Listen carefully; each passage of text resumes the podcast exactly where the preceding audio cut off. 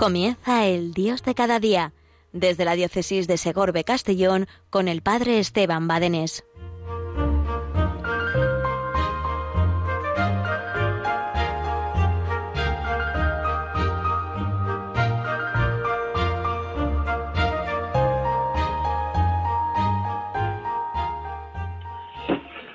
Buenos días, Yolanda. Buenos días, familia de Radio María. Hoy un día más en este tu programa, El Dios de cada día.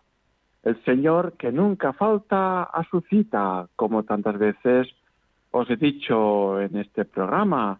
El Señor es fiel a su cita. Dios de cada día. Dios es siempre nuevo, es siempre novedad, porque el amor no pasa nunca, es siempre nuevo, el amor no se repite. Decirle, decirle 50 veces a la Virgen María, te quiero, te quiero, te quiero con las palabras del, del arcángel Gabriel, es una maravilla. No se cansa enamorado de decirle a la Virgen que te quiero. No ha visto a ningún a ninguna novia que le diga que le diga a su novio no me repitas estás harta, me tienes harta ya de decirme tantas veces que me quiero no la novia le dice dime lo más que me gusta dime lo más que me gusta la Virgen María está ahí gozando cada vez que nosotros le decimos, Dios te salve María, con esa oración preciosa del rezo del rosario. Y, el Señor está ahí gozando, gozando cada día que nos levantamos y hacemos el ofrecimiento de obras, y hacemos el ofrecimiento de obras. Señor, este día que tú me has dado, te lo ofrezco. Si supiéramos, si supiéramos de verdad cómo le cae la baba al Señor mirándote y contemplándote desde tu pequeñez, desde tu debilidad, desde tu limitación, ciertamente, como le dices, como leproso de ayer, si quieres, puedes limpiarme, qué maravilla. Dios nunca falta su cita. Esta mañana ofrece tu vida, dale gracias al Señor por el día.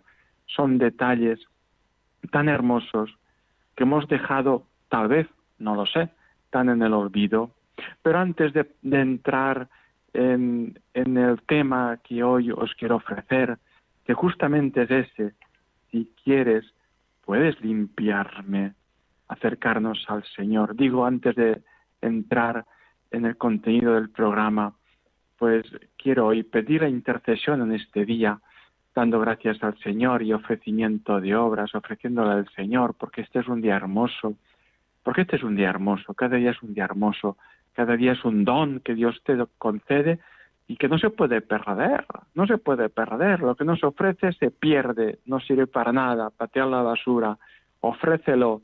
Es que yo estoy, ofrécelo, es que ofrécelo. No hay excusas válidas. Ofrécele, no puedes ofrecerle eh, tus grandes, tus grandes amores. No puedes ofrecerle tus grandes penitencias no puedes ofrecerle tus grandes entregas, no puedes ofrecerle, eso le decía Santa Teresita Año Jesús, yo quisiera ofrecerte, pero no puedo. ¿Cuál será mi vocación? Mi vocación es el amor. Bien, pues tú no puedes ofrecerle grandes penitencias, eh, no puedes ofrecerle pues grandes, pero puedes ofrecerle tus cinco panes y dos peces. Eso sí que puedes ofrecérselo y con la confianza puesta en el Señor, sabiendo que Él va a multiplicar con creces, con creces, tu entrega, tu pequeñez, tu limitación, tu debilidad. Ponte en manos del Señor, decía Santa Teresita de Jesús. Me pongo en manos del Padre como si fuera un ascensor, para que sea Él quien me levante, para que sea Él quien me eleve a las alturas del cielo. Decía el otro día eh, Monseñor Munilla, en una entrevista que le, hicieron desde Nicaragua, creo, le, decían, como respuesta a, una pregunta, le decían, decía él, eh, pues es muy importante que a los niños les acrecentemos en la petición. Señor, que toda mi familia nos veamos en el cielo y que no falte nadie maravilla. Incrementemos la oración. Es una oración preciosa, Señor, que de mi familia nos llevamos todos en el cielo y no falte nadie. Bien, pues hoy es un día hermoso. Ofreceré tu pequeñez, ofreceré tus cinco panes y dos peces. ¿Por qué? Porque hoy tenemos un ejemplazo, un intercesor, San Claudio de la Colombière, que ingresó a la compañía de Jesús, que pronto se fue a París, que lo eligieron ministro de Finanzas de, del rey Luis, Luis XIV, que fue un sacerdote, que, que regresó a Lyon, que se dedicó a la predicación y a la dirección de la congregación mariana, que fue nombrado rector del colegio de Parelemonial y ahí, ahí estaba esperando la gran misión, la gran misión que Dios le encomendó. A veces así nos, nos, nos lleva por, por caminos tortuosos para llevarnos a donde no sabemos, por donde no sabemos, por donde no entendemos, para hacernos descubrir un día esa misión que Dios tiene para ti reservada. Pues ahí en Paremonial estaba una monjita de la visitación, Santa Margarita María Lacoque, a quien anteriormente el corazón de Jesús se lo había revelado, las revelaciones del corazón de Jesús a Santa Margarita María de Alacoque. Y, y fueron varios los directores espirituales que tenía y, y no, no acertaban, no acertaban, no acertaban cuando apareció San Claudio Colombier por la puerta. Santa Margarita sintió muy firmemente en su corazón este es el que yo te envío para que te guíe. Este es el que yo te, envío. San Claudio Colombier escuchó a Santa Margarita de la Coque y le indicó el camino. Bien, ¿por qué hoy nos ponemos bajo la intercesión de San Claudio Colombier? También para que Él nos discierna el espíritu, también para que Él, un gran discernidor de espíritus, nos haga descubrir ese camino que conduce al corazón de Cristo. Dios tiene corazón, Dios tiene corazón. ¿Cuál es lo más grande de una persona? El corazón. Cuando tú quieres eh, ensalzar, cuando tú quieres ensalzar a una persona, ¿qué es lo que le dices? ¡Qué gran oreja tienes! Qué gran nariz tienes, qué gran mano tienes. Creo que no. Lo que le dices es, qué gran corazón tienes. Cuando tú quieres ensalzar a una persona, no le dices, mira qué oreja tiene tan grande, sino que le dices, mira esa persona, qué gran corazón tiene. Bien, pues Dios tiene corazón. Dios es esa persona divina, pero persona, Jesucristo, persona divina, a quien le puedes decir, qué gran corazón tienes, mi Señor, qué gran corazón tienes, mi Señor, qué gran corazón tienes, mi Señor y mi todo. Mi buen Dios tiene un gran corazón por discernir el amor de Dios. Y hoy es importante, en la circunstancia en que nos movemos, que descubramos, que descubramos, y con toda firmeza, que descubramos y con toda claridad que el miedo no es buen compañero de camino. El miedo no es buen compañero de camino. Meter miedo a los demás no es ayudar a nadie. Por el virus no nos moriremos, pero a mejor por el miedo, a mejor por la soledad, a mejor por el miedo, no es un buen compañero de camino. Hoy San Claudio Colombier nos invita a vivir la confianza. Miedo no, responsabilidad sí, miedo no, prudencia sí, miedo no. Poner todo lo que está de nuestra parte, por supuesto que sí. Todo lo, que pongamos será poco, todo dentro de unos límites, por supuesto. Sin la obsesión, sin el miedo, pero sí con la confianza. Hoy San de Colombier nos invita a la confianza, a la confianza. Y permitirme, pues, eh, mm, eh, permitirme eh, pues leer esta, este acto de confianza de San Clara Colombier.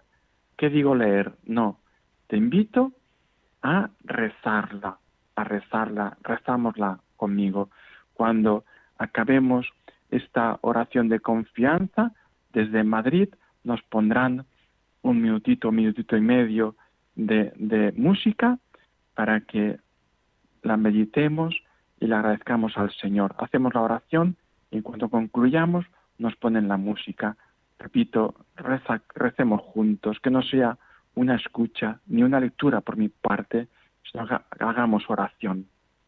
Estoy tan convencido, Dios mío, de que vela sobre todos los que esperan en ti y de que no puede faltar cosa alguna a quien aguarda de ti todas las cosas, que he determinado vivir de ahora en adelante sin ningún cuidado, descargando en ti todas mis solicitudes. En paz me duermo y enseguida descanso, porque tú solo, Señor, me has confirmado en la esperanza. Despójenme en buena hora los hombres de los bienes y de la honra, prívenme de las fuerzas de instrumentos de serviros las enfermedades. Pierda yo mismo vuestra gracia pecando, que no por eso perderé la esperanza, antes la conservaré hasta el poster suspiro de mi vida, y vanos serán los esfuerzos de todos los demonios del infierno por arrancármela. Que otros esperen la dicha de sus riquezas o de sus talentos, que descansen otros en la inocencia de su vida, o en la aspereza de su penitencia, o en la multitud de sus buenas obras, o en el fervor de sus oraciones. En cuanto a mí, toda mi confianza se funda en mi misma confianza, porque tú solo, Señor, me has confirmado en la esperanza. Confianza semejante jamás salió fallida a nadie. Nadie esperó en el Señor y quedó confundido. Así que seguro estoy de ser eternamente bienaventurado, porque espero firmemente serlo, y porque tú, Dios mío, de quien lo espero. En ti, Señor, he esperado. No quede avergonzado jamás. Conocer, demasiado conozco que por mí soy frágil y mudable. Sé cuánto pueden tentaciones contra las virtudes más robustas. He visto caer las estrellas del cielo y las columnas del firmamento, pero nada de eso logra cobardarme. Mientras yo espere, estoy a salvo de toda desgracia, y de que esperaré siempre estoy cierto, porque espero también esta esperanza invariable. En fin, para mí es seguro que nunca será demasiado lo que espere de ti, y nunca tendré menos de lo que hubiera esperado. Por tanto, espero que me sostendrás firme en los riesgos más inminentes y me defenderás en medio de los ataques más furiosos y harás que mi flaqueza triunfe de los más espantosos enemigos. Espero que tú me amarás a mí siempre y que te amaré a ti sin intermisión y para llegar de un solo vuelo, de un solo vuelo con la esperanza hasta donde puede llegarse, espero a ti mismo, de ti mismo, oh Creador mío, para tiempo y la eternidad. Amén. Sin condición, mirándote, mi amor, te juro. Cuidar por siempre nuestra unión. Hoy te prometo amor eterno, ser para siempre, tuyo en el bien y en el mal, hoy te demuestro cuánto te quiero, amándote hasta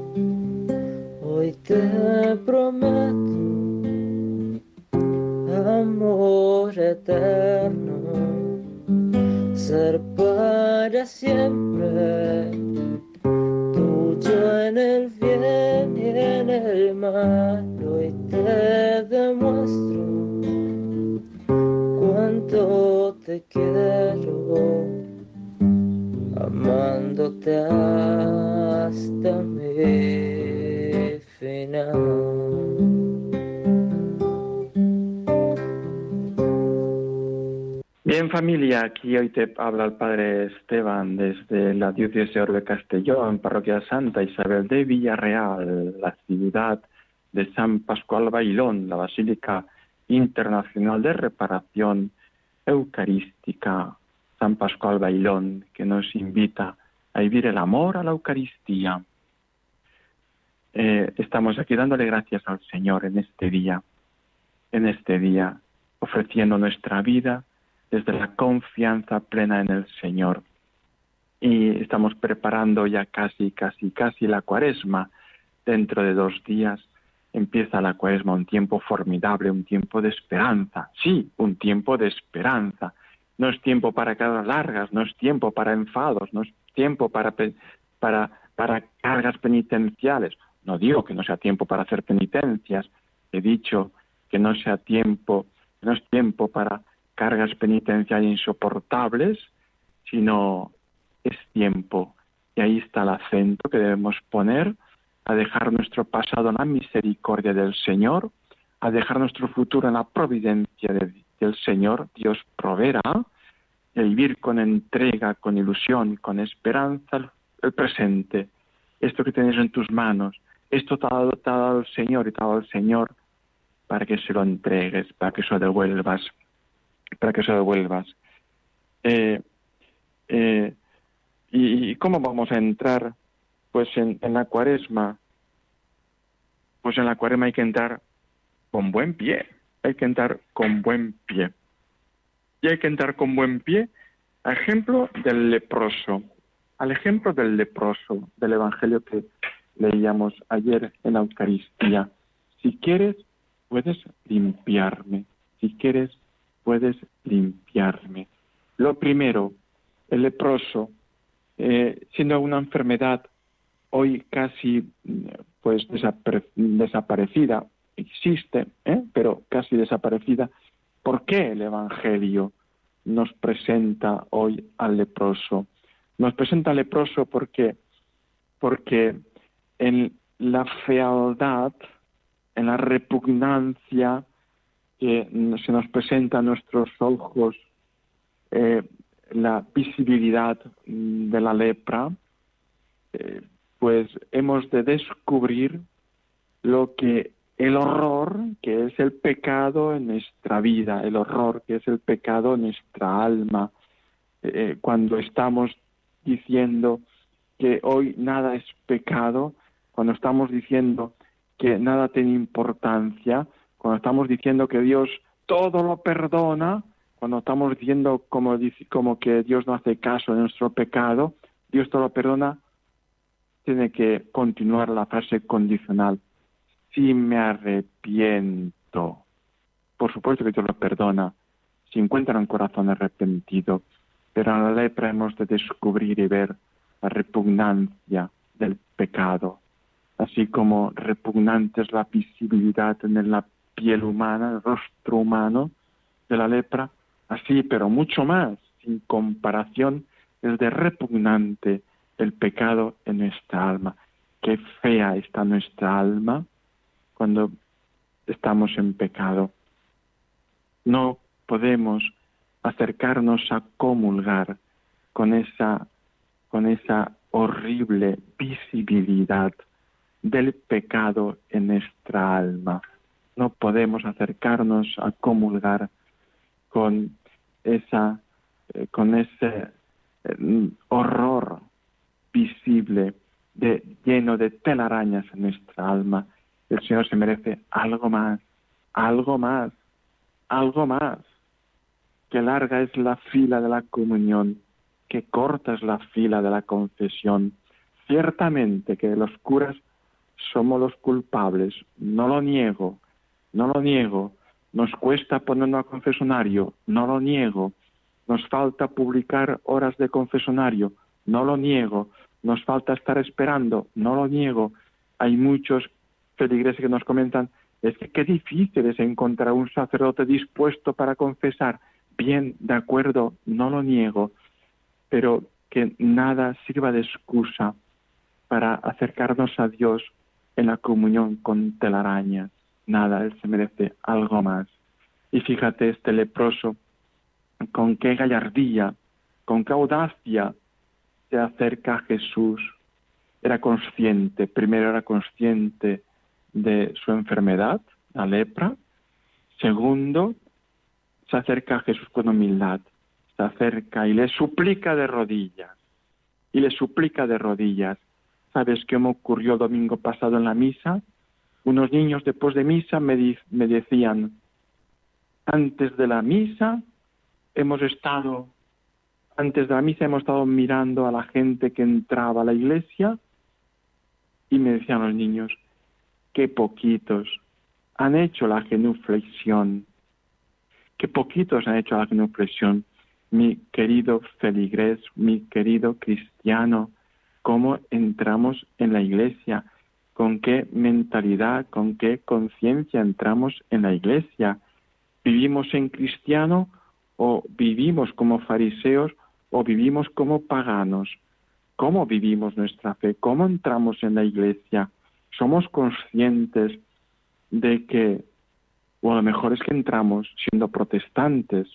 Lo digo porque los protestantes creen en la presencia de Jesús en la Eucaristía mientras dura la misa, no después. Nosotros somos católicos y los católicos creemos en la presencia de Jesús en la Eucaristía antes, durante la misa y después de la misa también. Y después de la misa también. Jesús ha quedado después de la misa en el sagrario, primero, para llevar la comunión a los enfermos. Segundo, para nuestra adoración. Jesús en el sagrario está presente. Por tanto, cuando entremos a la iglesia, lo primero, busca el sagrario, mira el sagrario. Segundo, salúdale como a Dios se lo merece. La inclinación de cabeza no es el saludo que se merece Dios. Catequistas, la inclinación de cabeza no es el saludo que se merece Dios. A Dios se le saluda con la genuflexión, que consiste en la rodilla derecha tocar el suelo, rodilla derecha tocar el suelo sin garabatos. Otra cosa es que estoy enfermo y no puedo hacerlo, vale, de acuerdo, muy bien, de acuerdo. Pero eso no podemos enseñarlo a los, a los niños. La, la, el saludo a Dios es la genuflexión, rodilla derecha tocando el suelo. Lo primero es, es descubrir quién está en el sagrario, saludarle.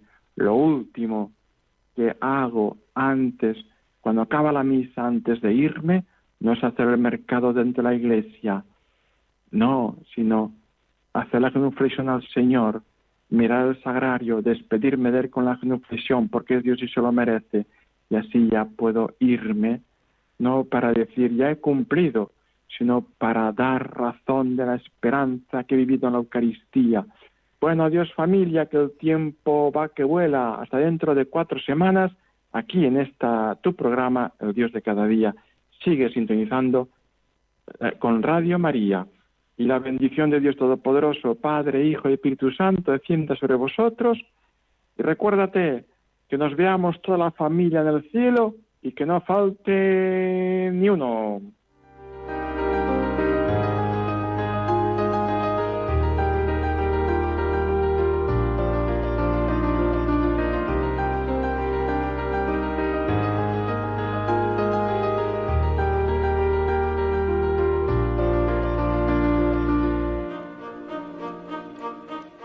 Finaliza el Dios de cada día desde la diócesis de Segorbe Castellón con el padre Esteban Badenés.